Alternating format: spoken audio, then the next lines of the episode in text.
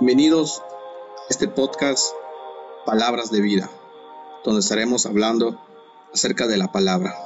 En esta ocasión vamos a iniciar con el libro de Mateo, en el capítulo 1. Mateo capítulo 1, versículo 21 nos dice, y dará a luz un hijo, y llamarás su nombre Jesús, porque él salvará a su pueblo de sus pecados. En este capítulo nos habla de la genealogía de Jesús, desde el inicio de su descendencia hasta llegar como milagro en el nacimiento de María.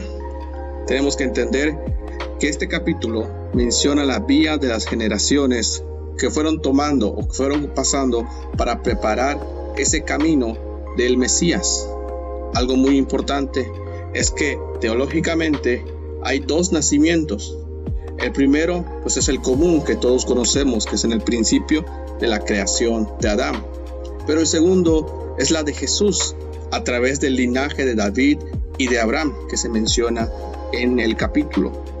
Lo cual tenemos que comprender, como cristianos, hemos nacido de nuevo y que ahora estamos en esa relación genealógica con Cristo.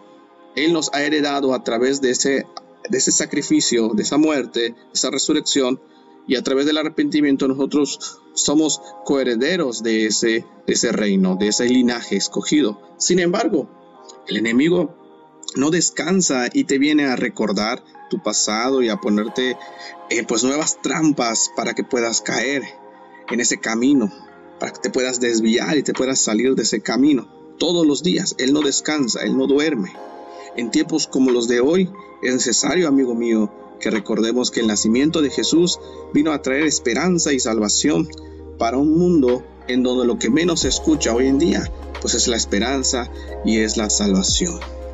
Mateo, miren el capítulo 1, el versículo 23 nos dice, He aquí una virgen concebirá y dará luz un hijo, y llamarás por nombre Emanuel, que traducido es Dios con nosotros. Nuestro Dios está con nosotros todos los días y por más difíciles o malos que puedan pintarse, pues Él estará con nosotros y no nos va a dejar, no nos va a desamparar.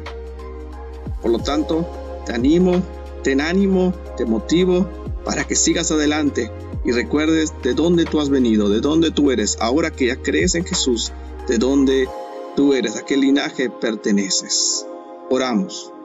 Padre, Damos gracias por el nacimiento de Jesús, que fue por medio de él que hoy somos incluidos en ese linaje. Tú eres mi Señor y Salvador, y por eso te alabo y te adoro. Cuida de mí y de tus hijos. En el nombre de Jesús. Amén.